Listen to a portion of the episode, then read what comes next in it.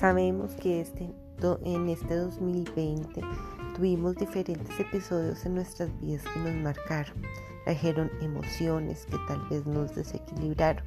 Por eso, esta semana vamos a hablar sobre esas esencias florales que nos van a ayudar a equilibrar nuestras emociones, a sanar, a estar mucho mejor emocionalmente, físicamente y espiritualmente. No te pierdas esta semana, hablaremos de cuatro esencias florales específicas para tomar antes de que terminemos este 2020 e iniciemos el 2021 con pie derecho.